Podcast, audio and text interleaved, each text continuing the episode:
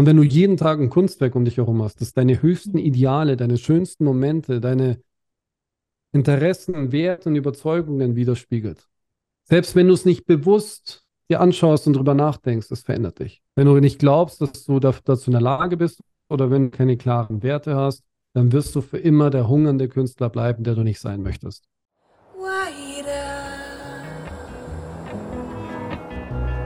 Hörst du sie auch?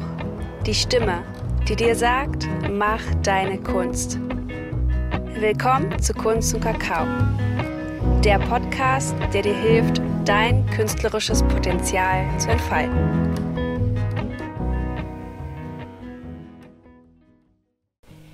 Hallo und herzlich willkommen zum Kunst- und Kakao-Podcast. Mein Name ist Franziska. Ich freue mich wie immer riesig, dass du wieder mit dabei bist, dass du eingeschaltet hast und einem neuen, spannenden, kreativen Menschen lauschst. Denn vielleicht kennst du ja den Satz, mach was Vernünftiges, damit kann man eh kein Geld verdienen. Vielleicht hast du genau deswegen auch nie angefangen, dich als Künstler oder Künstlerin selbstständig zu machen, weil du glaubst, du wärst nicht besonders genug, weil du glaubst, Kunst gepaart mit Erfolg kann gar nicht funktionieren. Mach was Vernünftiges und verkaufe deine Kunst selbst, ist hier das klare Kontra von Nico. Nico ist Gründer der Ikonenschmiedeakademie, eine Akademie, in der Künstlerinnen lernen, ihre Kunst direkt und ohne Umwege an ihren Traumkunden zu verkaufen.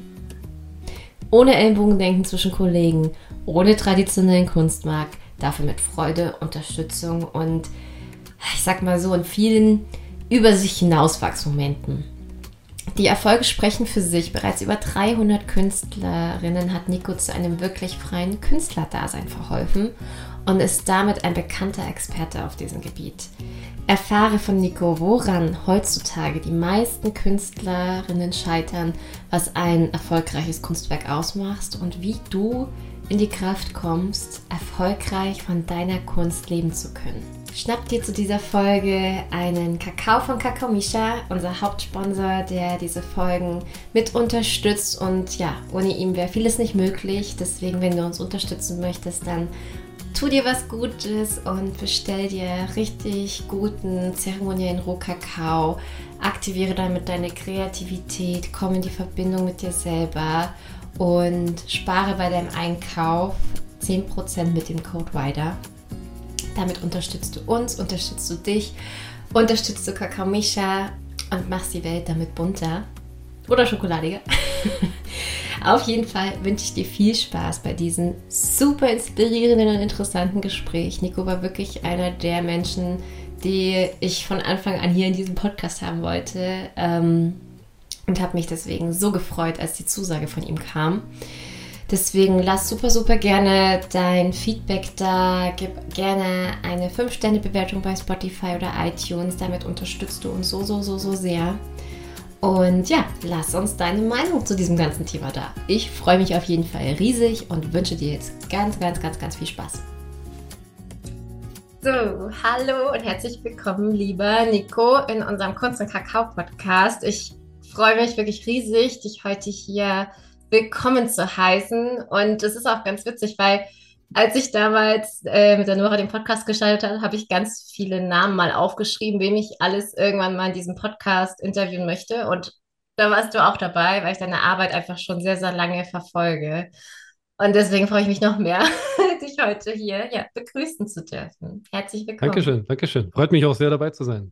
Äh, ich verfolge natürlich eure Arbeit noch ein bisschen länger als ihr es vielleicht wisst. Aber ja, ich freue mich auf jeden Fall. Das ist auch dieses Jahr, glaube ich, mein erstes Interview. Und umso schöner ist es, das mit euch zu starten. Oh, voll schön. Ja, vielen, vielen Dank. Und ja, ich will auch direkt mal ähm, losstarten, weil du führst ja auch einen super erfolgreichen Podcast, äh, wie eben Künstlerinnen da draußen ihre Kunst äh, verkaufen können.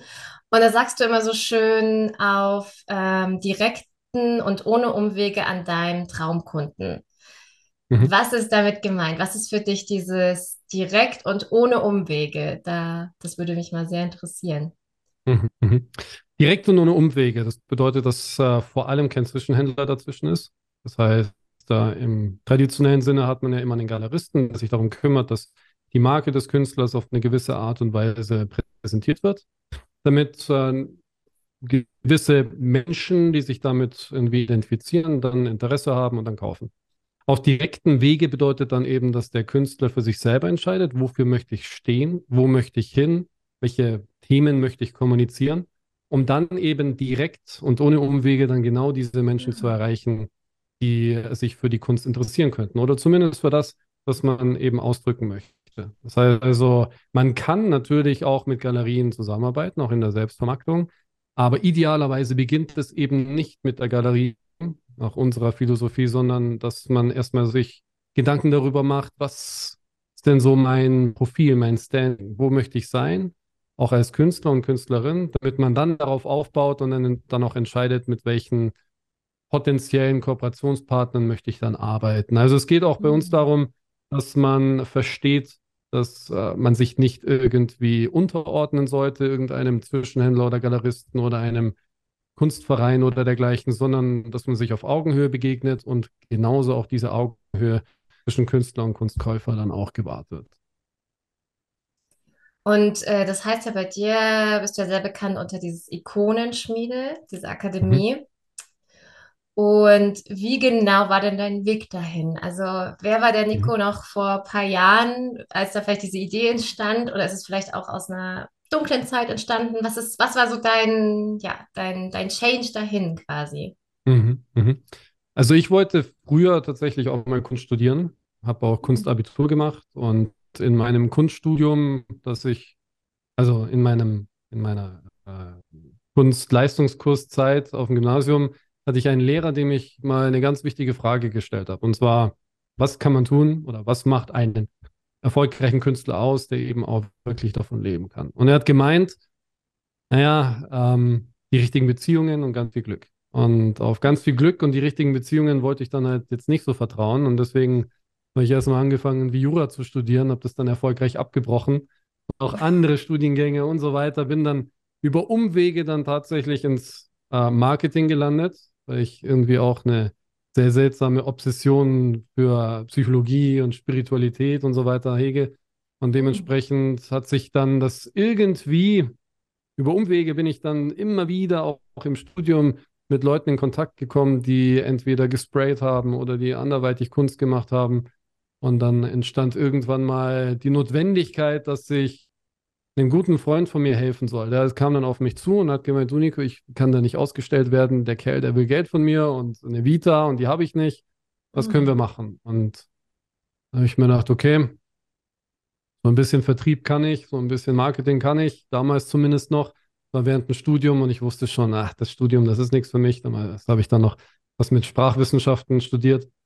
Und dann habe ich mir gedacht, ja, okay, so ein kleines Projekt nebenbei ist gar nicht schlecht. In der Zeit habe ich dann auch schon Webseiten gemacht für mhm. Rapper und auch äh, für eine Praxis und habe so ein bisschen versucht, so meinen Weg zu finden.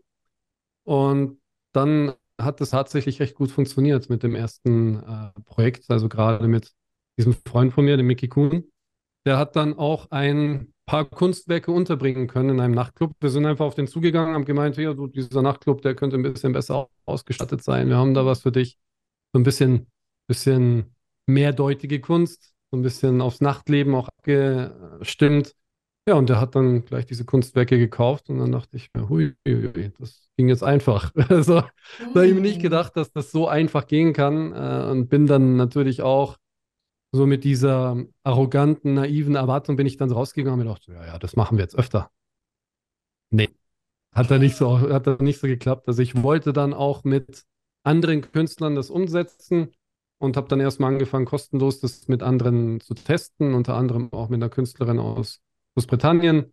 Und kamen dann auch diverse Projekte zustande, aber so wirklich dieser Schritt, wo ich dann wusste, daraus möchte ich wirklich ein Unternehmen machen, war dann als äh, dann tatsächlich mal der eine Künstler, den ich betreut habe, wirklich mehrere Künstler, äh, mehrere Kunstwerke auf einmal verkauft hat und zwar alleine. Und dann habe ich gedacht, okay, jetzt habe ich irgendwie was gefunden, irgendwie so eine, so, so, so, so eine Ader, ja, so an der ich jetzt weiter graben kann, weil mir war es immer so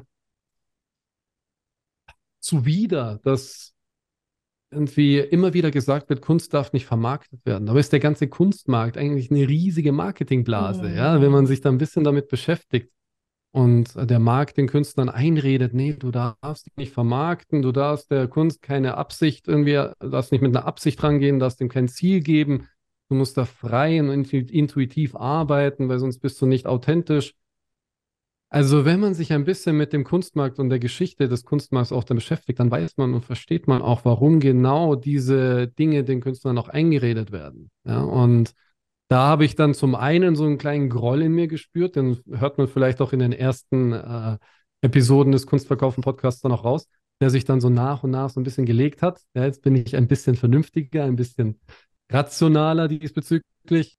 Aber nichtsdestotrotz ist da eine tiefe Überzeugung, dass Kunst demokratisiert wird heute, dass sie einfach den, auch den Menschen gehört. Und die wenigsten Menschen würden von sich behaupten, dass sie Kunst verstehen. Und das finde ich schade, mhm. weil ich glaube mm. wirklich, dass jeder Mensch Kunst versteht. Wenn man einfach nur diese Kunst entkoppelt von dieser komplizierten Sprache. Und das ist eigentlich die Aufgabe der Ikonenschmiedeakademie.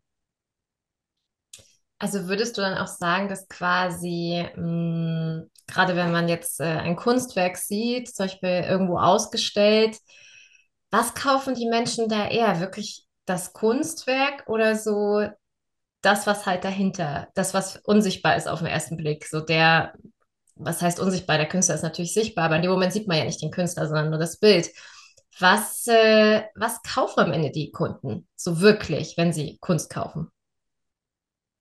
Was kauft der Kunde? Der Kunde, der kauft ähm, nicht nur die Intention oder, oder das Kunstwerk an sich, das ist ein, ein Zusammenschluss aus unterschiedlichsten Faktoren.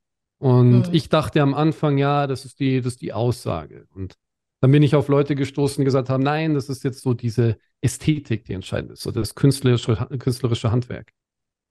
Ich habe jetzt in den letzten Jahren immer wieder entdecken dürfen, dass es eigentlich so vier Dinge sind, die der Kunde kauft. Vor allem der moderne Kunstkäufer, der wirklich Kunst kauft wegen der Kunst und nicht um eine Investition zu tätigen. Das ist natürlich schon wieder ein ganz anderer Markt, um den kümmere ich mich nicht. Bei mir geht es eher darum, dass die Künstler Kunst machen, die so bedeutungsvoll, so bedeutsam für den Kunden ist, dass er sie nicht weiterverkauft. Das ist so diese Maxime, die wir haben. Und deswegen ist es ähm, mir da aufgefallen bei den modernen Kunstkäufern, dass es vor allem am Anfang gibt es natürlich so, der erste Punkt, der bei uns angesprochen wird auch, ist diese innere Ästhetik, also die Intention. Also mhm. warum mache ich etwas und mit welcher Absicht? Also was soll dann am Ende rauskommen? Also das Warum und das Wozu. Die Inspiration und die gewünschte Wirkung. Da wollen die Leute meistens wissen, was steckt denn dahinter. Hm. Dann haben wir die äußere Ästhetik. Das kann eben diese Kunstfertigkeit sein, das kann Formgebung, Farbgebung, das kann Gestaltung, Komposition sein, die dann zusammen sich halt auf dieser Leinwand dann manifestieren und dann hat man da etwas ganz Besonderes, das einen berühren kann, das einen zum Nachdenken bringt und so weiter. Dann haben wir im dritten Punkt die Professionalität. Also der, der, es wird von dem Künstler mittlerweile auch erwartet, dass er sich professionell verhält, dass er verantwortungsbewusst gegenüber seinen Kunden ist dass er wohlwollend ist, dass er sich ständig weiterentwickelt und, und auch weiterbildet und nicht einfach in seiner Blase drinsteckt und nicht äh, sich äh, umschaut und versucht, an sich selbst auch als Persönlichkeit weiterzuarbeiten. Also das Thema Mindset ist ganz wichtig. Und natürlich der Ruf oder die Resonanz außerhalb, also das, was man auch in, im Branding gerne so anspricht. Wie reden die Leute hinter deinem Rücken über dich? Also, wie reden deine Kunden über dich? Wie reden die Unterstützer über dich? Wie wirst du auf dem Markt, den du dir ausgesucht hast, die Nische, wie wirst du da wahrgenommen? Gibt es da Menschen, die, äh, die dir vielleicht auch Raum geben, damit du dich auch einfach präsentierst? Oder wie sieht dein Netzwerk aus? Also das sind so die vier Faktoren, die jetzt nicht so linear aneinandergereiht werden können und zu sagen, ja, so ist es jetzt. So, das sind die vier Punkte, da hast du eine Skala von 1 bis 10 und wenn alles auf 10 ist, dann kannst du verkaufen, sondern es ist sehr ähm, individuell, auch nachdem, wen man ansprechen möchte. Manche ähm, Kunstkäufer wollen mehr so diese äußere Ästhetik. Manche, manchen geht es mehr um die innere. Manche geht es mehr um den Ruf. Ja? Manchen geht es mehr um die Professionalität. Das gibt es auch tatsächlich. wo man dann auf Unternehmen beispielsweise zugeht und denen ist eigentlich nur wichtig, dass diese ganze Abwicklung sauber abläuft und das einfach ästhetisch aussieht. Aber mhm. so die Wirkung, so die Intention ist jetzt nicht so wichtig. Ja, also es ist sehr individuell und das kommt natürlich dann auch darauf an, wen man erreichen möchte, aber das kommt dann in dem Fall auch darauf an, wer man selber ist, was einem mhm. selber auch wichtig ist. Ja, ihr müsst ja eh, also bei der Ikonenschmiede natürlich auch unglaublich individuell, ja wahrscheinlich auf jeden Künstler auch eingehen, weil ja jeder Künstler komplett unterschiedlich ist. Und ich habe das ja auch gesehen, ihr feiert ja auch mega krasse Erfolge, ähm, dass Künstler ja auch teilweise sagen, ja, auch, auch ohne Instagram oder dieses ganze ähm, Social Media kann man echt gut Kunst verkaufen. Und ja. das hat mich total fasziniert, diesen, dieses Facettenhafte, also welche Künstler ihr da schon alle unterstützt habt und da wirklich ins, ähm, ja, zum Erfolg einfach gebracht habt. Und mhm. Ja, das, also muss man ja echt mal sagen, ist ja wahrscheinlich nicht so, also stelle ich mir einfach nicht einfach vor. Und wie kann ich mir das jetzt vorstellen? Weil ich weiß auch bei eurer Seite ist ja so dieses äh, jetzt bewerben für die mhm. Ikonenschmiede. Und Kunst ist ja wirklich so, wo fängt Kunst an, wo hört Kunst auf? Das ist ja wirklich ein Riesenbegriff für sich. Aber was muss ich denn mitbringen? Also wie weit muss ich denn als Künstlerin selber schon sein, dass ich diesen Weg auch gehen kann? Mhm. Das ist eine sehr, sehr gute Frage. Ähm, es beginnt erstmal im Kopf. Ja? Mhm. Also die Entscheidung, was bedeutet für mich Kunst? Das ist die wichtigste Entscheidung, die ein Künstler für sich selber treffen kann. Wenn ich Kunst mache, um zu reflektieren, mich auszudrücken, dann ist es ein schöner Anfang. Aber da sollte es nicht aufhören. Dieser Ausdruck, diese, dieses ähm, reflektieren, das ist so der Anfang. Also es beginnt damit, dass man vielleicht auch sogar in der Kunst erstmal damit beginnt, so Sachen zu imitieren. Sachen, die einem so ein bisschen gefallen. Das ist so dieser Dreischritt der Meisterschaft. Man geht hin und imitiert Dinge, die einem gefallen. Dann, aus dem, was man imitiert hat, schaut man sich an, was gefällt mir besonders gut. Und dann interpretiert man die Dinge, die man äh, vielleicht imitiert hat, auf eine neue eigene Art und Weise. Und je öfter und länger man das macht und je mehr man sich dann auch bewusst einschränkt und sich diesen Luxus bewussten Einschränkungen auch gönnt, dann entsteht die Möglichkeit zur Innovation. Das ist das, wo man dann diese besondere Handschrift dann auch erkennt beim Künstler. Wichtig ist, diesen Prozess vor Augen zu haben und nicht zu glauben, ich mal jetzt einfach und dann wird das schon irgendwas passieren. Nee, so funktioniert das leider nicht. Also man muss da dann schon sich Ziele setzen und sagen, okay, jetzt bin ich gerade in dieser Phase und ich weiß ungefähr, in welche Richtung ich mich orientieren möchte. Und das ist so ein bisschen mein Thema. Und dann beginne ich dann nach und nach einfach mich diesem Prozess hinzugeben. Wenn man jetzt sagt, okay, ich möchte mich für die Akademie bewerben, wie läuft das ab? Also im Endeffekt geht es mir darum, dass Menschen drei Kriterien erfüllen. Zum einen muss natürlich ein gewisses Handwerk da sein. Ja? Also so Nasenbluten auf Leinwand, das ist halt Quatsch. Ja? Also es wird teuer verkauft, aber es ist halt Quatsch. Uh, sorry, Kunstkenner da draußen. Ja? Aber yeah. das ist, das ist halt, uh, da, damit kann ich nichts anfangen. Ich finde das frech. Und wenn man das auch noch teuer an, anbietet, dann umso frecher. Ja, weil das vor allem den richtigen Kunstliebhabern, denjenigen, die sich wirklich für Kunst interessieren wollen, einfach die Lust an der Kunst nimmt und vor allem die Künstler, die wirklich ihren Eltern beispielsweise sagen, im jungen Alter, ich will Künstler werden, denen wird Luft aus den Segeln genommen, weil sie halt dieses Bild von Kunst haben, Nasenduten auf Leinen. Deswegen frech. So, das ist wichtig, das einfach schon mal gesagt zu haben.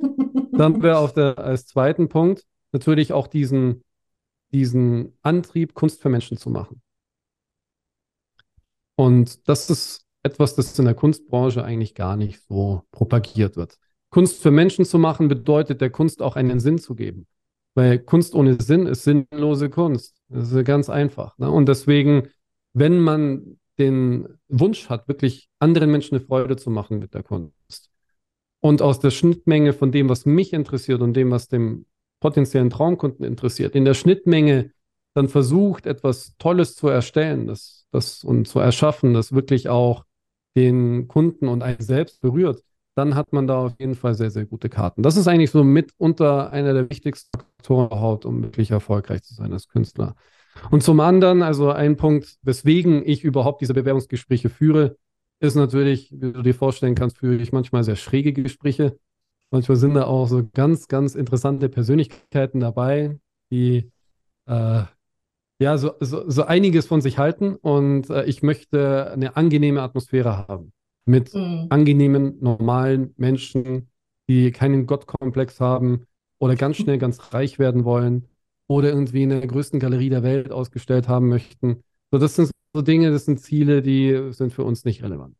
Weil mhm. Kunst kann man auch einfach so verkaufen, ohne dass man eine Galerie braucht, ohne dass man irgendwie besonders berühmt wird oder Ruhm hat oder sowas. So, das ist eine ganz andere Herangehensweise, die mag vielleicht für den einen oder anderen angenehm und interessant sein, aber die ist bei uns halt jetzt nicht erwünscht. Das sind so die drei Faktoren. Also künstlerisches Potenzial, der Wunsch, anderen Menschen die Kunst zu widmen und dann natürlich auch eine angenehme Persönlichkeit. Ja, so, da muss man jetzt nicht eine tolle Vita haben oder sowas.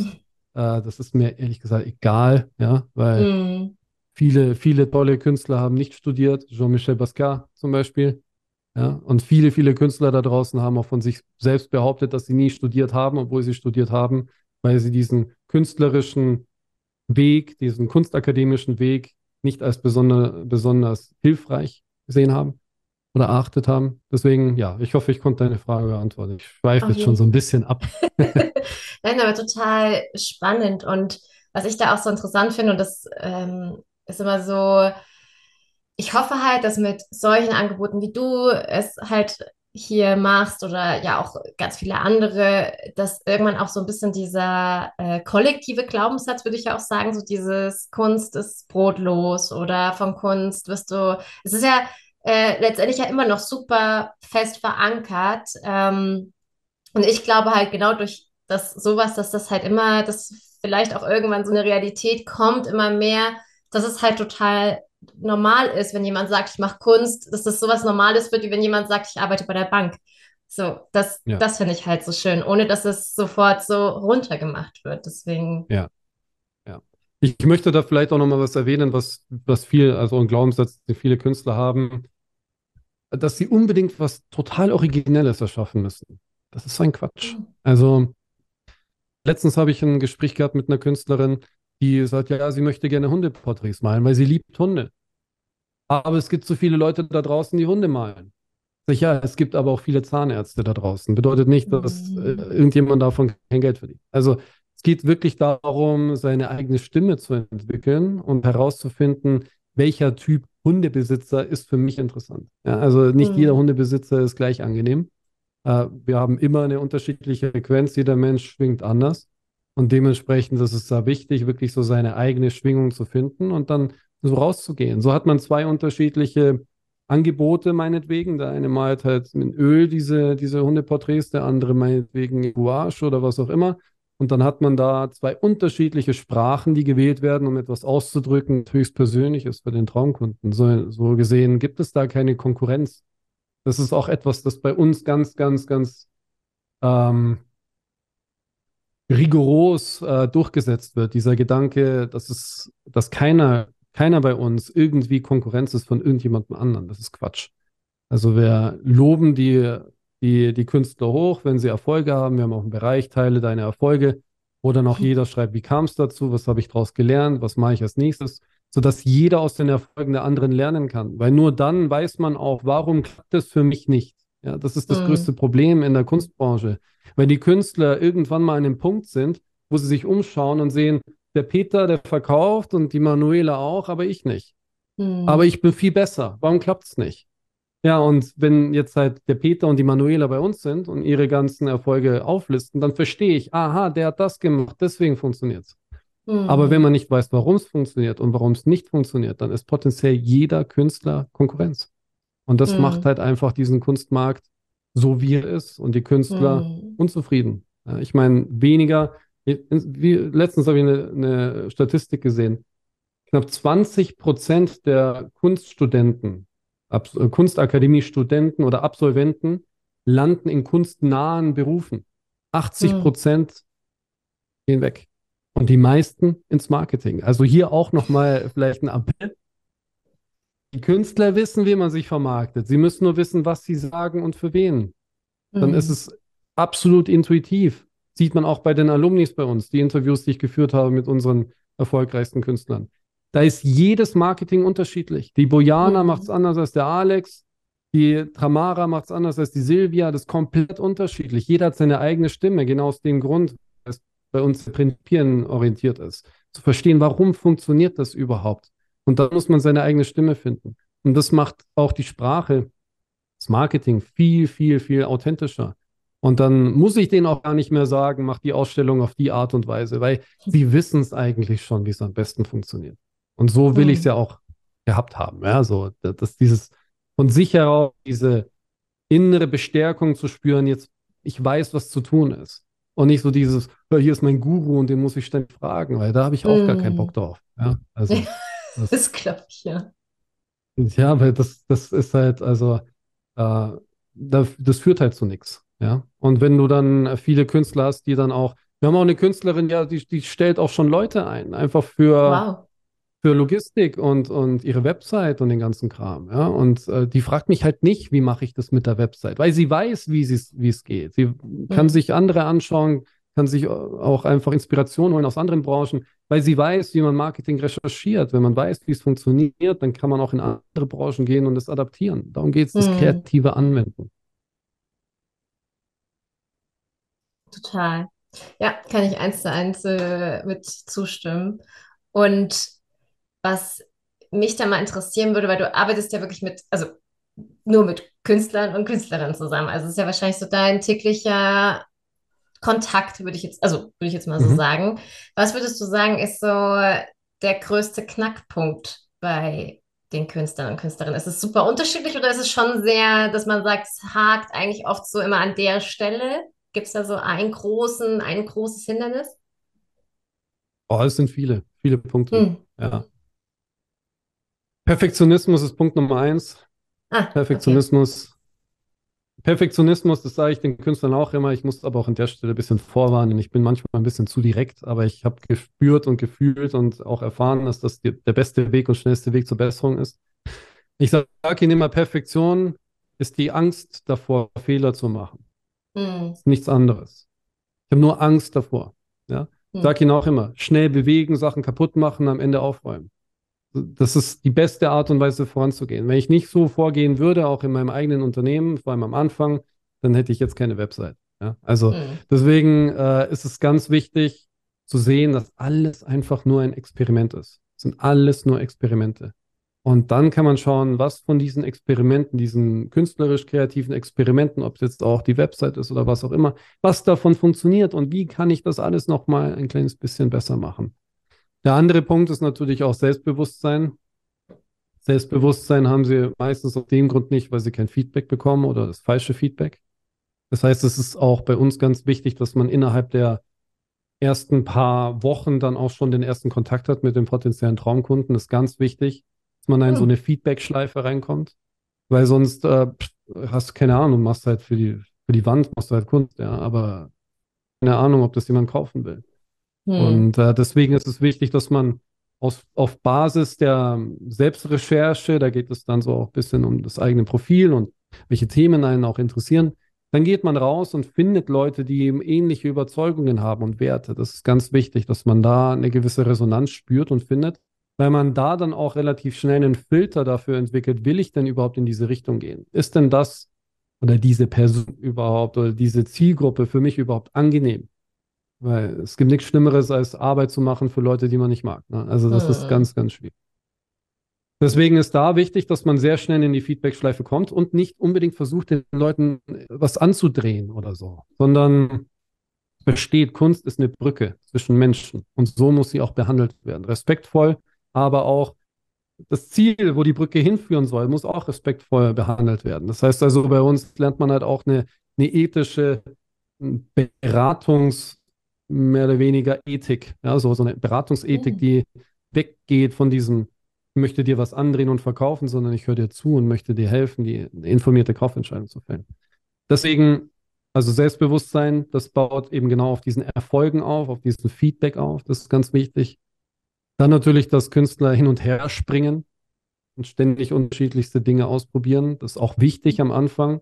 Nur irgendwann kommt der Punkt, wo man sagen muss, das ist es jetzt. Und ich kann aus Erfahrung sagen, dass die meisten Künstler, die hin und her springen, irgendwann so eine äh, heftige Wut auf sich selbst entwickeln, dass sie sagen, scheiß drauf, ich male jetzt nur noch Rosen geschissen. Mm. Also, mm. Ich weiß nicht, ob ich hier fluchen darf, aber ich tue es einfach mal. Alles gut.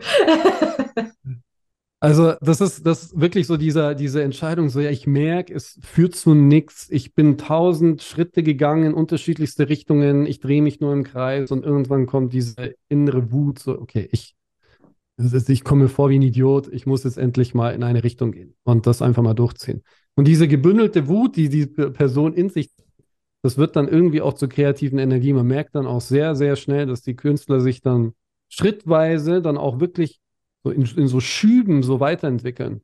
Diese Energie, die sonst in alle Richtungen zerstreut war, ist auf einmal so schubweise wie bei so einer Rakete dann da und dann entstehen wirklich tolle Kunstwerke. Und vor allem auch mhm. ähm, entwickelt sich die Person dann deutlich schneller, schneller weiter. Ja, das ist wie so auch ein, ein Schub für die Persönlichkeit. Ansonsten, was gibt es sonst noch für Möglichkeiten? Äh, oder Dinge, die ich ansprechen könnte. Boah, es, gibt, es gibt viele Punkte, aber das sind so die Hauptpunkte eigentlich, die Künstler davon abhalten. Ja. Organisation würdest, vielleicht noch. und würdest du allgemein sagen, also wir hatten nämlich auch schon mal eine Podcast-Folge gemacht, wo wir so ein bisschen so Fakten, die zeigen, dass du ein Künstler bist oder eine Künstlerin. Ähm, weil viele ja immer so sagen, ja, Künstler haben so ihre eigene Welt oder sind so, so eigene Menschen, sage ich mal. Mhm. Ähm, Inwiefern, weil das ist nämlich klar, also denke ich, weil ich bin auf jeden Fall, ich bin jetzt vielleicht keine hauptberufliche Künstlerin, aber ich bin trotzdem sehr kreativ und wo, wo ich immer merke, dieses Kreative mit dem Unternehmerischen, äh, das sind ja wirklich so zwei auch unterschiedliche Gehirnhälften. Wie ist so da? Also hast du das Gefühl, dass es allgemein Künstlern total schwerfällt, dieses marketingmäßige oder unternehmerische Denken so richtig anzunehmen und zu integrieren? Wie ist da so deine sehr gute Frage. Also, da muss ich ein bisschen ausholen. Also, okay. es gibt da einen Psychologen, der nennt sich Dr. Jordan Peterson. Und mhm. Dr. Jordan Peterson hat mal äh, äh, entdeckt, dass Unternehmer und Künstler dieselbe Persönlichkeitsstruktur haben. Komplett oh. gleich. Komplett mhm. gleich. Also assoziativ gelockert, haben Blick für die Weite, nicht für die Details. Ja, also dieses detaillierte Buchhaltungsgetue, das können Künstler nicht so gut, Unternehmer meistens auch nicht. Deswegen stellen sie Leute ein, die das für sie übernehmen. Sehr risikofreudig, äh, kalkulieren sich manchmal so ein bisschen äh, die Risiken falsch. Also so dieses auch Schwierigkeiten, sich selbst zu organisieren, ja, und so, das ist alles gleich. Der einzige Unterschied ist, dass Künstlern eingeredet wird, du bist kein Unternehmer. Mhm. Der einzige Unterschied. Das sind nur, okay. nur Glaubenssätze. Das sind nur Glaubenssätze. Es hat nichts irgendwie mit dem Menschen zu tun oder wie auch immer. Es gibt immer eine Möglichkeit, Marketing zu betreiben, ohne das irgendwie penibel in fünf Minuten Takt irgendwie täglich zu organisieren. Das ist, manche Menschen funktionieren so. Ich bezweifle aber, dass da besonders äh, gute Arbeit bei rauskommt. Es ist wirklich, dass, dass jeder so seinen eigenen Rhythmus finden muss. Das bedeutet nicht, dass man um 5 Uhr morgens aufstehen muss und kalt duschen und bla bla bla. Ne? Also es muss nicht sein. Wenn es dein mhm. Weg ist, meinetwegen. Aber jeder braucht so seinen eigenen Rhythmus, jeder braucht so seine eigene Methode. Er braucht Raum und Zeit für die wichtigsten Bereiche des Unternehmens. Und die muss man halt einfach erstmal locker versuchen einzuplanen. Problem ist, die Leute verstehen an der Stelle vielleicht nicht, dass es halt Selbstständigkeit ist. Es ist eine ganz andere Art und Weise zu arbeiten und zu leben. Das ist nicht so, dass man irgendwie sagt, ich stehe morgens auf und dann gehe ich acht Stunden zur Arbeit und das hört dann auf. Nee, nee, nee, das ist halt, das hört nie auf. Das ist halt eine Integration, das geht ineinander. Leben und Arbeit. Und das ist was ganz, ganz anderes. Und das ist für niemanden intuitiv. Das ist am Anfang, wie Elon Musk mal gesagt hat, das ist wie Glas essen, fühlt sich das an. Ja, das ist sehr schmerzhaft. Ja, ja. also deswegen kann ich das absolut nachvollziehen, wenn Künstler auf mich zukommen und sagen, oh, ich fühle mich nicht wie ein Unternehmer. Ich fühle mich so, könnte ich das nicht irgendwie auf die Reihe bekommen und ich kann mich einfach nicht konzentrieren, ich kann mich nicht irgendwie auf was fokussieren und sowas. Ja, willkommen im Club. Ja, das ist völlig normal. Ja, das mhm. gehört einfach dazu.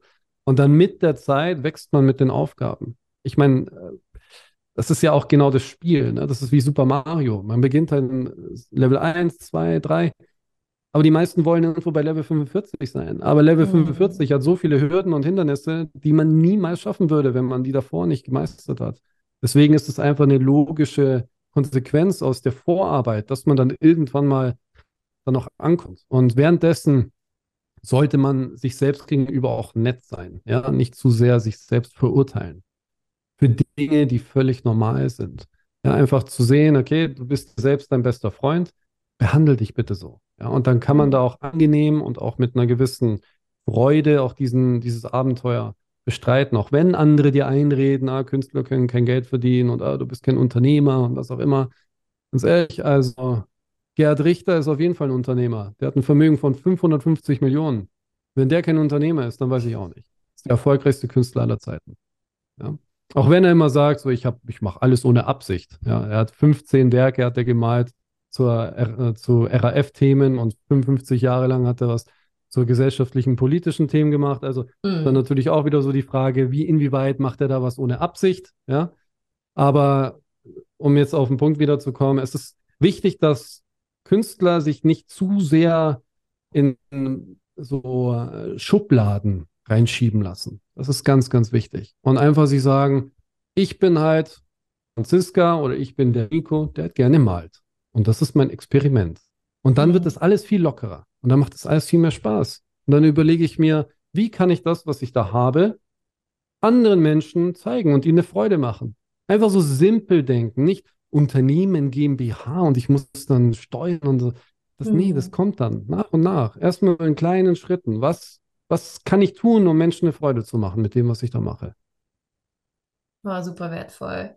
Ich finde auch, bei Freut dir hört man sehr, sehr, sehr stark auch raus und ähm, ich habe das auch deine letzte Podcast-Folge handelt ja auch ähm, sehr auch dieses, spricht sehr dieses Mindset hinter dem ganzen Künstler- und Künstlerin-Dasein an. Wann kam das so bei dir dazu? War das so von Anfang an da oder hat sich so dieses, ich weiß bei dir jetzt nicht genau so, wie viel, also spirituell, also jeder nennt es ja auch mal so anders, spirituell, Universum, Mindset, das ist ja mittlerweile mhm. irgendwie so, ja. Ähm, wann kam das so, ja, wann kam das so rein? War das von Anfang an da? Also spirituell bin ich schon etwas länger tatsächlich in der Arbeit.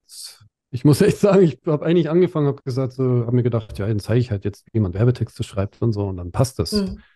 Nee, also es ist vor allem Selbstorganisation, Mindset, wie, äh, wie fühle ich mich in einem Verkaufskontext, so, hm. was sage ich denn überhaupt, wie wird das wahrgenommen? Also da geht es sehr so, so um diese Selbstwahrnehmung tatsächlich, bevor man dann tatsächlich, bevor man rausgeht. Weil es ist halt dieses typische Prinzip auch aus der Informatik, Garbage in, Garbage out. Ne? Also der Input entscheidet dann darüber, welcher Output kommt. Und wenn halt der Input, also das, was man so in sich reinlässt, dann beeinflusst, wie man sich fühlt und wie man sich wahrnimmt, dann kann daraus halt nur dementsprechend etwas rauskommen, ne? Ursache und Wirkung. Mhm. Deswegen habe ich dann irgendwann mal entdeckt, okay, die Leute, die wollen einfach nur bestärkt werden. Das ist schon mal das Erste. Die meisten Leute da draußen werden einfach nicht bestärkt in ihren Träumen. Das reicht manchmal sogar schon, dass die sich auf einmal ein Atelier anmieten und dann riesige Kunstwerke malen, wo sie vorher einfach nur auf Papier gezeichnet haben und dann Nico, glaubst du, das klappt? Sag ich, ja, mach halt einfach, na klar.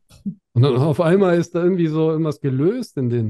Und deswegen habe ich dann irgendwann mal entdeckt, auch in den Live-QAs. Ich habe anfangs auf Facebook habe ich sehr lange kostenlose Live-QAs gehalten, einfach um zu schauen, ob ich überhaupt, ob ich, ob ich das überhaupt kann. So, ja. Und ähm, habe ich dann gemerkt, okay, also 80 Prozent der Fragen sind Mindset. Und als mhm. Unternehmer muss man natürlich etwas an seiner Mentalität schrauben, weil sich das halt doch vehement von dem unterscheidet, äh, wie man als Angestellter operiert, ja, und wie man äh, durch die Welt geht und wie man die Realität wahrnimmt. Und dann kommt natürlich auch das spirituelle Denken mit dazu, dass wir so in einer gewissen Simulation auch sind, in der Maya, ja, und ähm, mhm.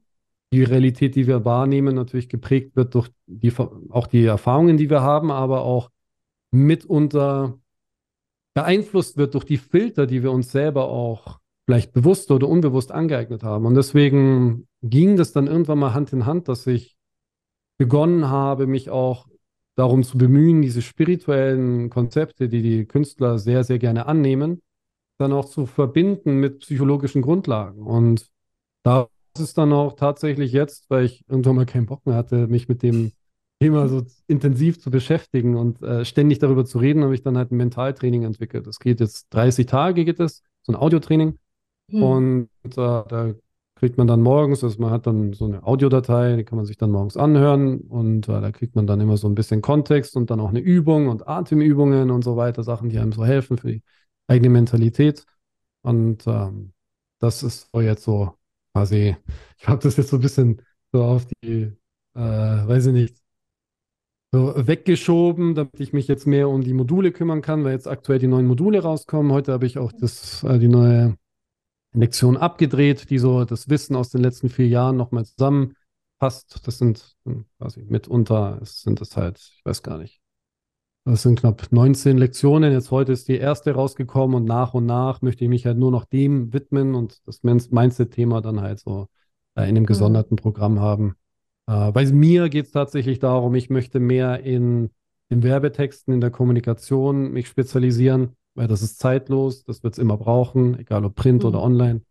Aber ja, deswegen, so das ist so meine Reise. Ich habe es gesehen, ist das wichtig, habe das dann so bedient, dann haben die Leute immer wieder dieselben Fragen gestellt. Dann habe ich mir gedacht, okay, wie, vielleicht kann ich das einfach mal gesammelt beantworten in einem, in einem äh, Programm und dann ist das Programm fertig und jetzt kann ich mich wieder ja. Für mich wesentlichen Arbeiten widmen, ja. Ja, es ist auf jeden Fall halt so wertvoll, weil ich sehe es ja selber, dass wir teilweise Nachrichten bekommen mit so, keine Ahnung, perfektes Handwerk, toll, also so vom Außen alles toll und dann hat sie aber total Angst, sich überhaupt so ja als Künstlerin zu bezeichnen. Also da fängt es ja manchmal schon mhm. an, sich selber so zu sehen, dass selbst da schon so dieses Jahr, äh, kann ich mir das überhaupt zugestehen, dass ich das bin? Und was ich halt auch so krass immer feststelle, ist diese Angst vor Ablehnung, Angst gegen diesen Strom zu schwimmen, Angst plötzlich von der Familie nicht mehr verstanden zu werden, halt all diese, diese Urängste, also die, die ich genauso auch kenne. Mhm. Ähm, wie war das bei dir damals, als du ja auch, du bist ja letztendlich dann auch, hast halt angefangen als äh, Künstler, andere Künstler zu beraten und ihnen zu helfen. Wie kam das damals? Weil klar, jetzt hast du dir einen Namen aufgebaut, du hast super erfolgreiche Künstler ja auch Ne, hast ja jetzt mittlerweile ein richtig krasses Repertoire, wo du sagst so, hey, das kann ich und ähm, Leute kommen zu dir, aber von Anfang an musstest du dir das ja erstmal hart erarbeiten. Wie war da so der Gegenwind oder wie, wie kann ich mir das vorstellen?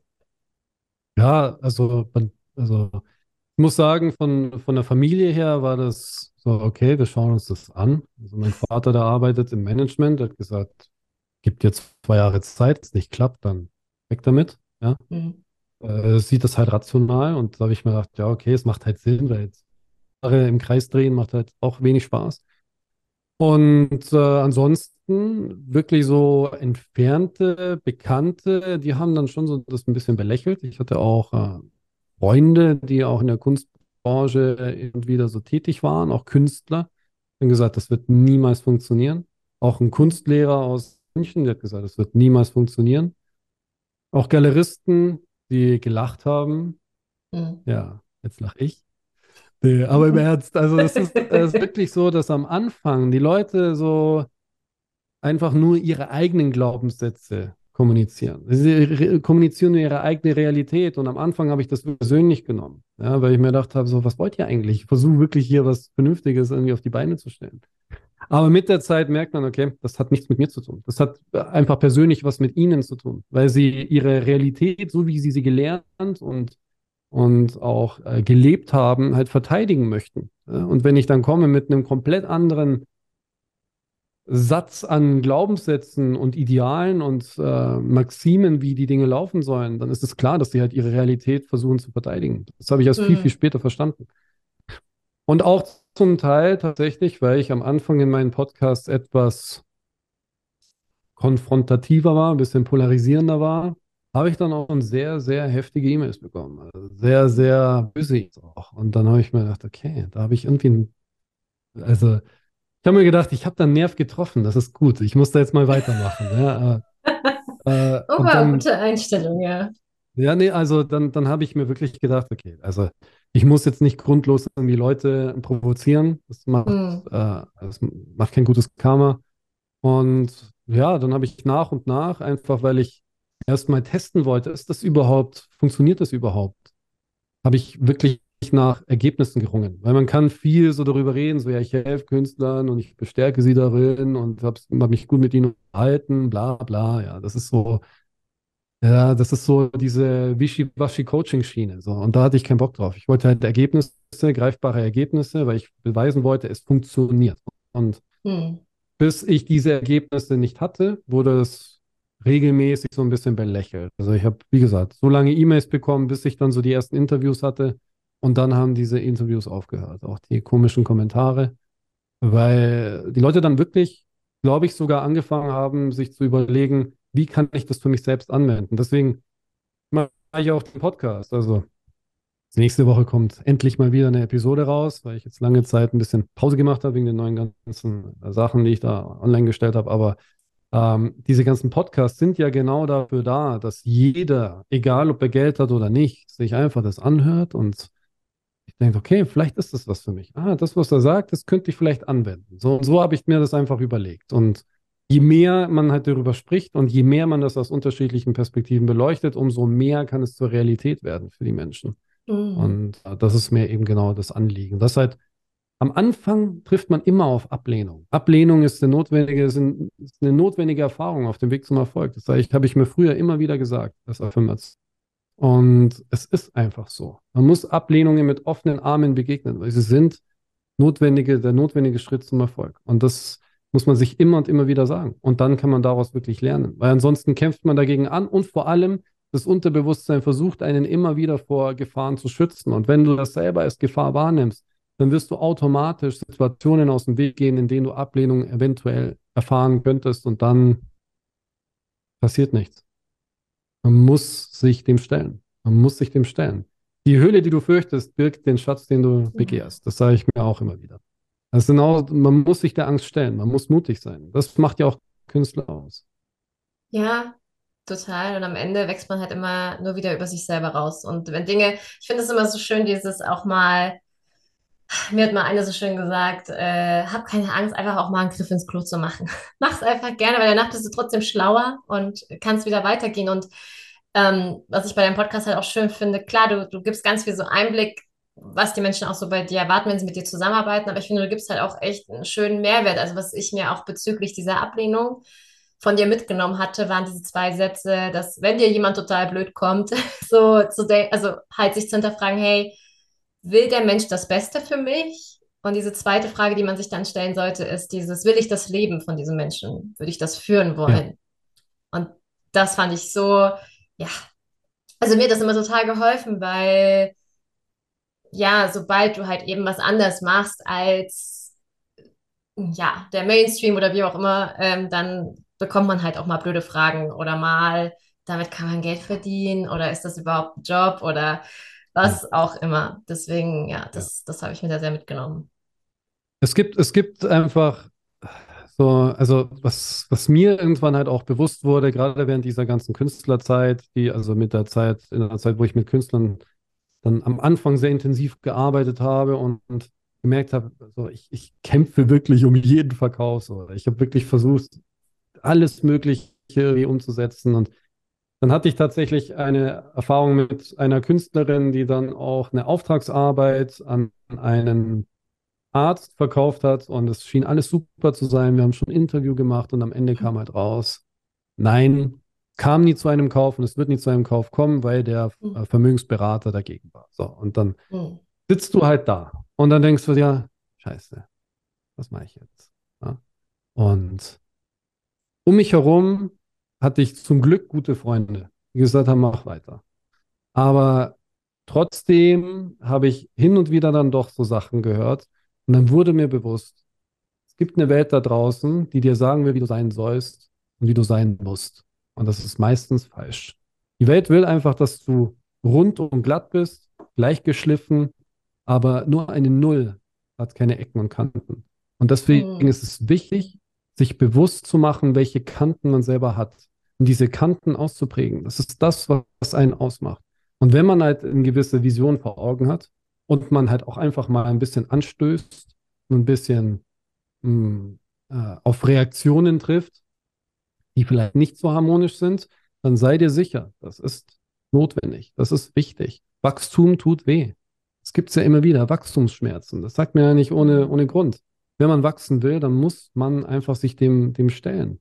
Und aus dieser Situation heraus ist dann tatsächlich auch was ganz Gutes entstanden. Und zwar unser äh, Rechtspaket für Künstler, wo man dann halt auch Rechtstexte hat zum Verkauf, also äh, Ratenzahlung, Miet, Mietvertrag, auch Ausstellungsverträge für Cafés und so weiter, so dass das alles halt sauber abläuft und dann nicht halt sowas entsteht wie ich habe ein Auftragsbild gemacht irgendwie einen Monat und dann kauft er es nicht, ja, und dann kannst du es nicht nachweisen. Deswegen auch da vielleicht nochmal den Hinweis. Es ist ganz, ganz wichtig, dass man auch diese ganzen Rückschläge, die man hat, dass man erkennt, dass diese Rückschläge im selben Maß etwas Gutes für einen haben können und auch bereiten können. Also wenn etwas ganz, ganz Negatives in deinem Leben, dann kann da was ganz, ganz Positives raus entstehen. Der Blick muss aber da klar sein. Und das ist halt einfach auch dieses Demut zeigen, das Ego ein bisschen runterschrauben mhm. und einfach mal tief durchatmen und dann sieht man auch wieder klarer. Was sind denn deine Ecken und Kanten? Hast du da so. Meine Ecken und Kanten. Ja. Also klar, du hast manchmal dieses Direkte, ne? Habe hab ich ja auch schon so aus dem Podcast, ähm, wo du vielleicht manchmal so aneckst. Mhm. Hast du noch was, wo du sagst, da, das macht dich so aus? Also mir gute Freunde, ich habe letztens einen guten Freund gesagt, ob, äh, gefragt, ob ich äh, manchmal ein bisschen kalt wirke. Und das ist ein sehr mhm. guter Freund von mir gesagt, nein, also äh, ich bin sehr herzlich anscheinend, aber sehr hart. Und das ist etwas, das ich nicht unbedingt gerne sage. Ich wäre gerne ein bisschen weniger hart, aber ich habe irgendwann halt entdeckt, das ist halt so, wie ich bin. Und äh, das ist etwas, ich bin vielleicht etwas mh, mm, mh, mm, intensiver, ja. Mhm. Also ich kann mich auch mal gerne über Sachen aufregen, die nicht so wichtig sind. Ja. Also weiß ich nicht, letztens ist mir mal, es, ist mir mal was runtergefallen, irgendwie ist kaputt gegangen und ich habe mich den ganzen Tag drüber aufgeregt. Ja, so. mm, Obwohl okay. ich dieses Mentaltraining mache, ne, und dann hier so, du musst deine Wut kanalisieren und so weiter. Ja, am Ende bin ich halt auch nur ein Mensch, ne? Und dann Klar. muss man halt dann schauen, wie man damit umgeht. Ja. Ja. Schön. Und gibt es etwas, äh, wenn du jetzt so zurückblickst auf all die Jahre, wo du jetzt auch diese Ikonenschmiede leitest und so, gibt es da irgendwas, wo du sagst, boah, das hättest du gerne mal früher gewusst? Wo du sagst, jetzt bist du schlauer? Uh, huh. Ich hätte früher Podcast machen sollen. Ah. Viel früher. Ich hätte ähm, Hm. Also es mit dem Podcast auf jeden Fall. Ich hätte mir das, ja, okay, nee, das, ich habe jetzt so den Gedanken gehabt, ich hätte mir das mit den Galerien sparen sollen, weil ich bin auch auf Galerien mal zugegangen und wollte denen Dienstleistungen anbieten und so weiter. Mhm. Das kam dann auch fast so weit, bis derjenige dann herausgefunden hat, dass ich Künstlern auch helfe. Und das war dann nicht mehr so lustig. Ja, Übrigens Präsident des Vereins der Galerien. Ich kann den einen oder anderen auch äh, recherchieren. Ich nenne keine Namen. Ein sehr interessanter Zeitgenosse. Ähm, ja, sowas. Äh, jetzt im Nachhinein würde ich mir sagen, ja, das ist Zeitverschwendung. Aber ich glaube, ich musste die Erfahrung machen. Und ja, früher habe ich auch viel Instagram gemacht, was ich jetzt ja gar nicht mehr mache. Mhm. Ich hätte früher schon das gar nicht machen sollen. Also, das hätte ich mir mhm. aussparen können. Und mh, mm, ja, also ein Punkt, das ist so ein persönliches Ding. Äh, ich hätte früher anfangen sollen, nicht so viel Erwartungen zu hegen an die okay. Künstler. Weil mir wurde erst später bewusst, dass es, dass natürlich meine Art zu arbeiten und die Art, wie ich halt die Dinge sehe, halt nicht die, die eine Art ist. Ja, also und äh, da kann ich dann manchmal auch ein bisschen engstirnig sein. Mhm. Und wenn dann halt jemand mehr Zeit braucht, vielleicht ein bisschen mehr Auszeit oder gerade nicht so in der Verfassung ist, um sich jetzt bewusst auf irgendwas einzulassen, zu sagen, das ist jetzt meine Technik oder ich mache jetzt diese Ausstellung. Ich habe halt dann vor Augen, ja, mache diese Ausstellung, mach das, schreib da hin, gehe dann zum PR und mach dies, das. Und das geht so los bei denen. Ne? Und das ist halt ja, manchmal, okay. ähm, manchmal vielleicht ein bisschen übergriffig, ja? wenn ich halt mhm. dann sage, so mach das, das, mach das, mach das, mach das. Das habe ich zum Glück abgelegt. Ja? Mhm. Das, dazu hat es ein bisschen Zeit gebraucht. Ähm, ich habe aber auch äh, dazu erst meine NLP-Ausbildung machen müssen, um das zu erkennen, diese Tendenzen, die ich habe. So. Äh, das ist auch etwas, das ich wirklich jedem empfehlen möchte, der sich selbstständig machen will, irgendwie Coaching-Ausbildung zu machen, nur, diese, nur um diese Prozesse zu durchlaufen. Jetzt aktuell mache ich auch meinen NLP-Master, der Trainer wird dann auch noch dran gehängt und hm. Rhetorikausbildungen und so weiter. Wichtig ist auch, dass jeder da an ähm, diesen Themen arbeitet, weil die Muster, die wir in uns tragen, diese unbewussten Muster, die beeinflussen einen so extrem, da kann man dagegen ankämpfen, wie man will. Wenn man gegen Anteile, die man in sich trägt, einfach ankämpft, ohne zu wissen, dass sie wirklich eine positive Absicht haben, dann kann es nur, kann es nur eine Katastrophe werden. Deswegen, das ist etwas, ich hätte wahrscheinlich genau, ich hätte früher meine NLP-Ausbildung machen sollen. Das mhm. auf jeden Fall. Ja, da wird man, da wird man sehr, sehr direkt mit dem konfrontiert, was in einem schlummert. Das ist schon sehr gut. Schön, das heißt, du bist eigentlich ständig auch an dich selbst immer wieder zu verändern und neu zu erfinden. Nein, nein. Nein. Äh, okay. Es ist mehr, mehr zu dem zu werden, wer ich wirklich bin. Hm. Ja, deswegen auch dieses, dass ich manchmal ein bisschen direkt bin, vielleicht auch ein bisschen hart. Das ist halt das, wie ich bin. Und das nehme ich halt auch an. Früher habe ich so ein hm. bisschen dagegen angekämpft. Heute wünsche ich mir trotzdem noch insgeheim ein bisschen, dass ich weniger das so in mir habe. Aber ähm, daraus entsteht so viel Gutes, so viel Potenzial. Und wenn jemand ein bisschen ängstlicher ist oder wenn jemand ein bisschen langsamer ist, darin verbirgt sich etwas. Man muss suchen, was, was genau das für einen bedeutet. Mhm. Und nicht einfach zu sagen, ich habe jetzt hier mein äh, äh, Buch von was auch immer, irgendeinem Produktivitätsheini, ja, und dann muss ich da das genauso machen. Oder ich habe hier so einen Mindset-Coach oder Tony Robbins, der auf glühenden Kohlen hin und her springt und so. Also, man darf sich davon inspirieren lassen. Ja, man darf so seine eigene Persönlichkeit davon färben lassen, aber nicht komplett irgendwie verändern. Das ist Quatsch, weil du dann gegen dich selbst ankämpfst. Und das ist dann der Moment, wo dann irgendwie berühmte Leute, die halt irgendwie eine Persona nach außen tragen, dann einen seltsamen Moment haben, wo es dann Klick macht und dann fangen sie an, irgendwie Drogen zu nehmen und sich hm. irgendwie zu hm. prügeln auf der Straße, weil auf einmal so dieser innere Konflikt auf einmal ausbricht. Ja, und das ist wichtig, dass man sich dessen bewusst ist, dass jeder Mensch einfach Anteile in sich trägt, die eine Berechtigung haben. Ja? Hm. Und nicht jeder Anteil verhält sich richtig, aber das ist halt ein Teil dieser Versöhnung mit sich selbst, dass man erkennt, der ist da, der will mir helfen, der hat eine positive Absicht. Damals hätte er mir vielleicht auch helfen können. Nur jetzt, unter diesen Umständen, ist es nicht die adäquate Art und Weise, sich zu verhalten, aber ich versuche, dich zu integrieren. Ja, wenn man zum hm. Beispiel viel Wut in sich trägt, ist vielleicht auch wichtig, diese Wut zu kanalisieren in etwas Produktives. Sport meinetwegen. Holz hacken mhm. oder irgendwas. Ja? Also man muss dafür irgendwie ein Ventil finden. Und wenn man halt irgendwelche Dinge an sich entdeckt, die man nicht mag, dann haben die Berechtigung und denen muss man einen Platz geben. Dann wird man sich viel, viel glücklicher fühlen. Dann wird man auch viel besser auch äh, den Weg gehen können, den man wünscht. Wow. Dankeschön fürs Teilen. Gerne, gerne. Gerne, gerne. Würdest du dich selber als Künstler bezeichnen? Ja, natürlich. Natürlich. Natürlich. Natürlich. Ich erstelle ja. Dinge aus dem Nichts, um anderen Menschen eine Freude zu machen. Ich denke, das ist die, das ist die Definition eines Künstlers. Schön. Ja, weil das ist so, ähm, ich, also ich sage das nämlich auch gerne, auch für mich, weil ich finde es manchmal schwierig, sich äh, gerade seitdem ich selbstständig bin, mich immer so mit einem Wort vorzustellen, weil es ja dann doch immer so in so vielen verschiedenen Dingen mündet und mit den meisten Sachen können ja viele eh nichts anfangen. Ja. Und ja, deswegen finde ich, äh, finde ich das sehr, sehr schön. Und kannst du dir vorstellen, also du hast ja vorhin schon mal gesagt, so selber machst, also hast, machst du nicht mehr so richtig Kunst jetzt nur für dich, aber kannst du dir das irgendwann vorstellen, dass das irgendwann wieder einen großen Raum für dich einnimmt?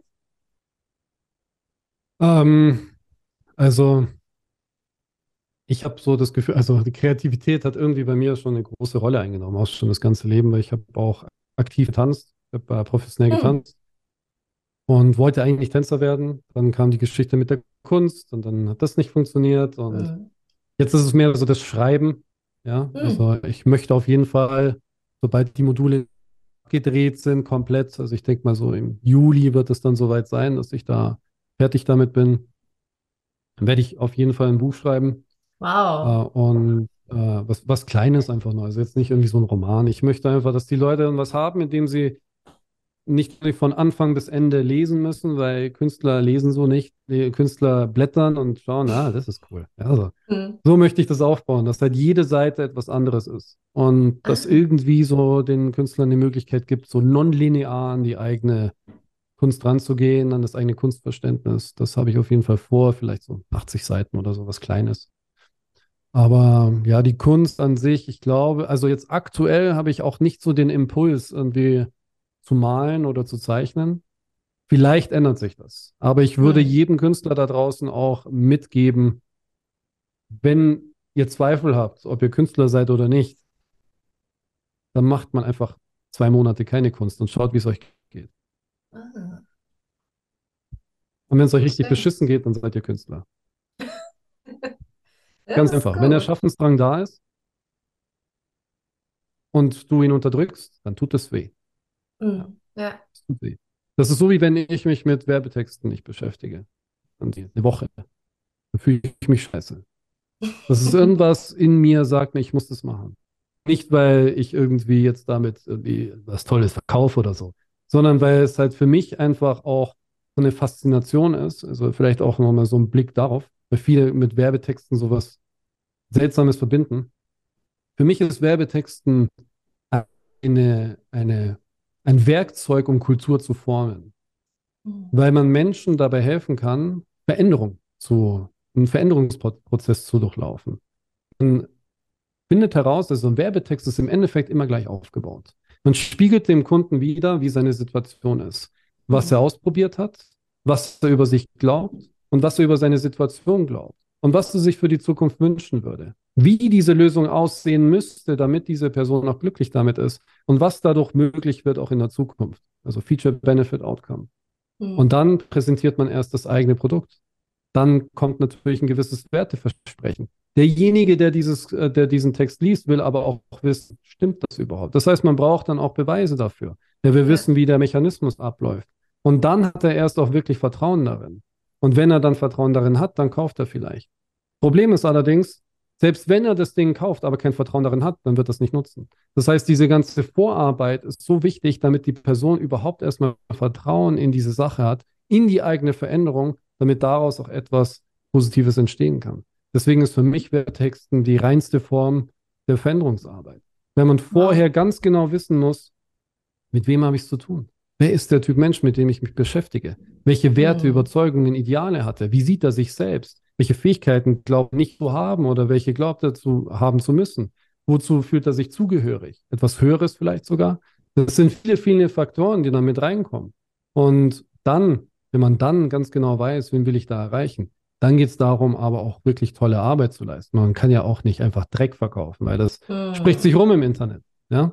Deswegen ist es wirklich so dieses, ich habe hier jemanden, ich verspreche dir etwas und ich werde mein Bestes tun und am Ende hast du dieses Ergebnis. Also, das ist die schönste Art und Weise, mit Menschen umzugehen, finde ich.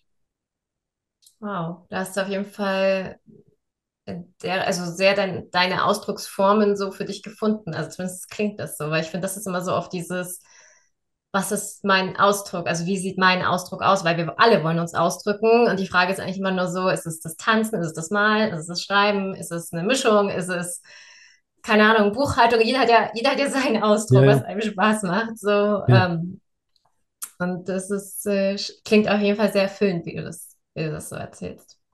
Ja, ja, das ist schon sehr erfüllend. Und das, das Lustige ist, als ich angefangen habe, habe ich gedacht, ja, ja, das äh, habe ich verstanden je tiefer man abtaucht, umso mehr merkt man, hoppala, da habe ich ja gar nichts. Ne?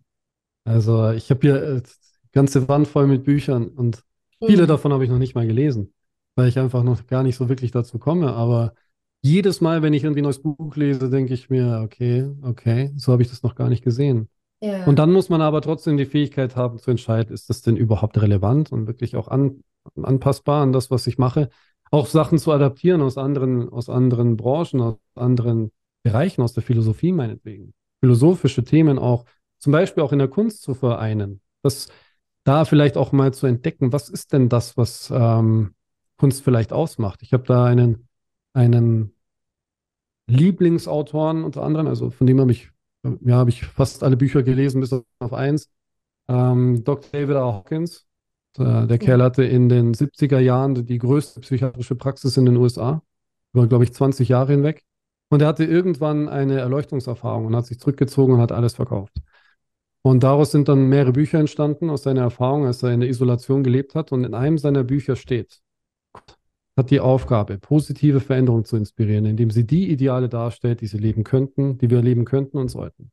Mhm. Und das hat mich so ergriffen, dieser, dieser Satz, dass ich irgendwie gespürt habe, da ist so viel Wahrheit da drin. Und heutzutage ist es so, dass Kunst sich einfach nur um sich selbst dreht. Und das ist einfach keine gesunde keine gesunde Art, mit Kunst umzugehen. Hm. Weil Kunst ist wie Sprache. Wenn Sprache sich um sich selbst dreht, dann sagt sie nichts. Und dann geht es nur noch darum, mit der Sprache einen Status zu signalisieren. Und genau darum geht es eben auch bei der Kunst. Kunst ist oft nur noch dafür, wird oft nur noch dafür genutzt, um irgendwie einen Raum für Status zu schaffen und nicht Raum für Reflexion oder positive Veränderung.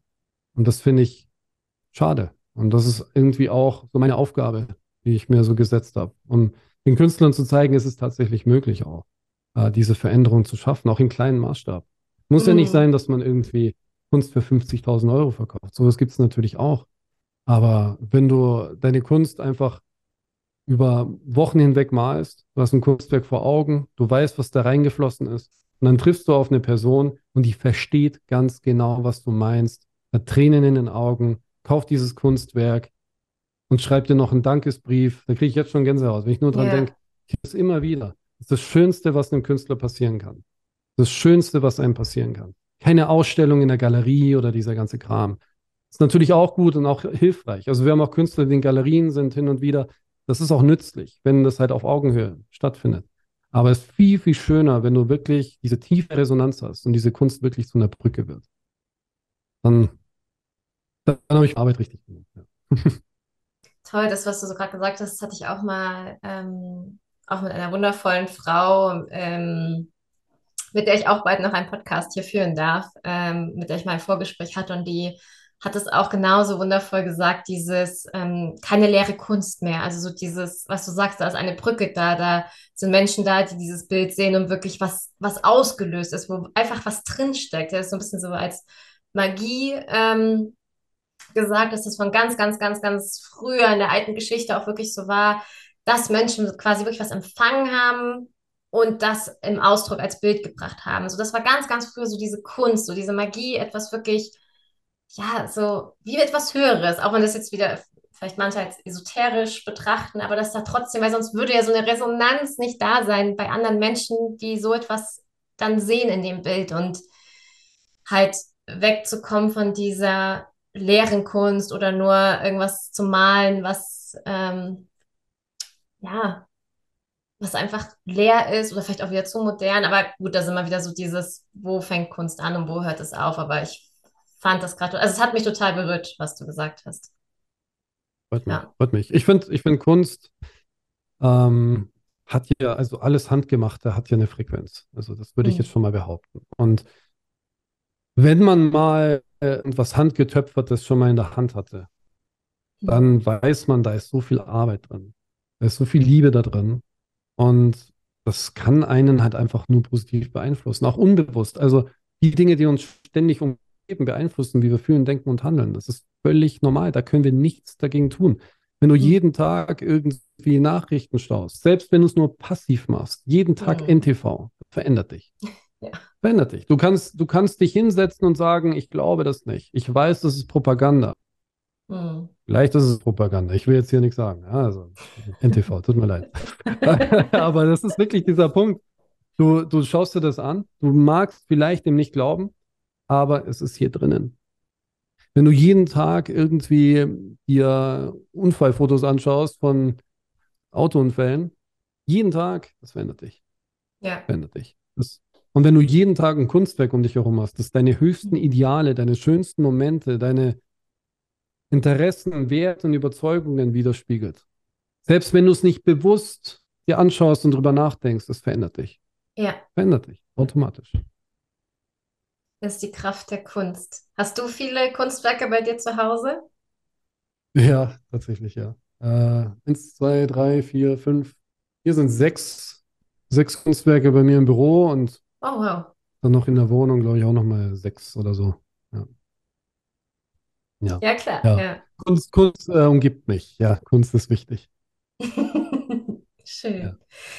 Ja, ich würde jetzt gerne mal nur noch zum Abschluss ähm, gerne von dir wissen, was du, ja, vielleicht noch so drei Punkte oder so, was du, wenn da jetzt jemand zuhört und vielleicht total unglücklich Künstler oder Künstlerin ist, ähm, das vielleicht auch beruf, also halt wirklich hauptberuflich machen möchtest, was wären so drei Dinge, die du diesen Menschen gerne mitgeben wollen würdest? So.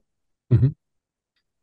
Also als allererstes würde ich empfehlen, einfach den Kunstverkaufen Podcast sich anzuhören. Das ist komplett kostenlos, 270, 80 Episoden, ich weiß nicht. Also wenn man es wirklich, wirklich, wirklich will und sich einfach einen Blog zur Hand nimmt und einfach mal mitschreibt und manchmal schaut und dies und das, was einen vielleicht auch interessiert und was man umsetzen kann und möchte, dann wird man den Weg schaffen. Also ich habe auch Kontakt zu Künstlern, die nicht bei uns sind, die sagen, ich habe äh, die und die Episode habe ich umgesetzt und es hat super funktioniert. Also Hm. da gibt tatsächlich dann keine Ausreden. Das ist ganz wichtig, dass man das sieht. Als zweites würde ich sagen, nicht an der Akademie studieren, sondern an einer Kunstschule. Wichtig, einfach das Handwerk zu lernen. Das Handwerk ist wichtig. Konstruieren, Farbgebung, Farbenlehre, Farbenpsychologie ist ganz, ganz wichtig. Das ver vergessen halt einfach die meisten. Das wird in der Akademie auch gar nicht gelehrt, was ich gar nicht verstehe. Designprinzipien, ja, also Rhythmus auch im Bild und sowas, wird auch nicht gelehrt, finde ich ganz wichtig. Komposition, diese Sachen, einfach so dieses, diese Grundprinzipien der Gestaltung. Ganz wichtig. Drillen, drillen, drillen, drillen. Das ist wie beim Fußball oder bei irgendeinem anderen Sport. Da hat man immer wieder eine Technik, die wichtig ist. Und deswegen ist es da ganz, ganz wichtig, da einfach ein gewisses Gefühl dafür zu bekommen, was macht ein Kunstwerk wirklich ästhetisch und schön. Und dann sich bewusst auch in die Umgebung von wirklich fähigen Künstlern begeben. Wenn man lernt durch Osmose. Das ist, wenn man einfach nur in der Umgebung ist von diesen Leuten, man kommt auf eine ganz andere Idee. Das ist, habe ich früher nicht geglaubt, aber es ist wirklich so. Ja, und als dritten Punkt würde ich wirklich sagen, schaut euch mal einfach im Internet, da geht bei, auf ChatGPT meinetwegen, das Thema KI hatten wir heute nicht, aber kann ich empfehlen, super geile Sache. äh, äh, ChatGPT einfach mal eingeben, gib mir 100 persönliche Werte für meine Wertehierarchie. Und dann haut er dir 100 Stück raus, 100 Begriffe.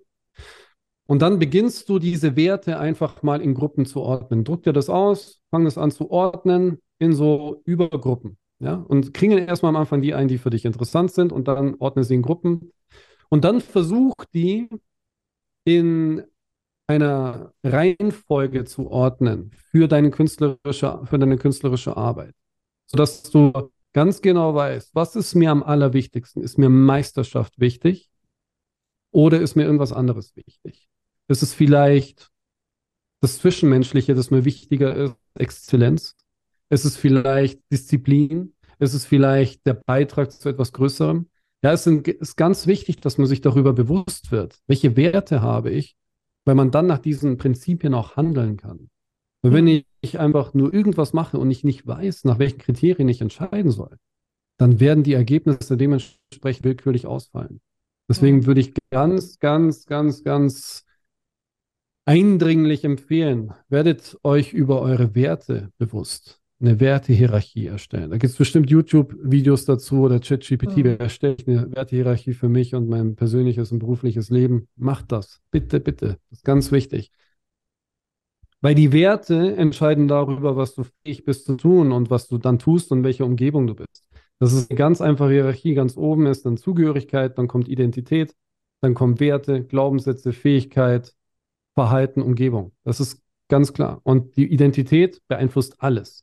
Und das, mhm. was du über dich glaubst, wird meistens durch das beeinflusst, was du für wichtig hältst, weil du dann natürlich auch ein eigenes Selbstbild entwickelst. Und ein Selbstbild entscheidet über den Rahmen des Möglichen für dich und deine Kunst. Wenn du nicht glaubst, dass du dazu in der Lage bist oder wenn du keine klaren Werte hast, dann wirst du für immer der hungernde Künstler bleiben, der du nicht sein möchtest. Deswegen ist es ganz wichtig, da sich klar zu verschaffen. Wow, das ist auf jeden Fall sind ein paar gute Anstöße. Da nehme ich selber was für mich auf jeden Fall auch mit. Äh, vielen Hört Dank. Mich. Hört mich. Und natürlich kunstschmiede.de, da kann man sich auch noch mal informieren. Ja, allgemein äh, packe ich alles ähm, ja, von dir und deiner Arbeit, dein Wirken, ähm, ja, findest du alles in den Show Notes. Also wenn du jetzt so denkst, yes, ähm, ich will nicht länger warten, jetzt ist der Zeitpunkt, ähm, hauptberuflich durchzustarten als Künstler oder Künstlerin, dann ja, schau gerne bei Nico vorbei und lass dich da inspirieren vom Dankeschön. Podcast Ikonenschmiede. Ja, total, total schön. Also immer noch vielen, vielen Dank, dass du heute hier dabei warst, dass du die Zeit genommen hast und ich fand es ein super inspirierendes Gespräch. Dankeschön. Fand ich ebenso. Vielen, vielen Dank. Ja, dann ja, an dich da draußen. Ähm, wenn du Feedback hast, pack es gerne ähm, unter den Instagram-Post. Ich freue mich wirklich immer riesig von dir zu lesen und zu hören. Und ja, wir hören uns beim nächsten Mal und sehen uns. Und ja, dann sage ich mal Ciao, Kakao und bis zum nächsten Mal. Tschüssi!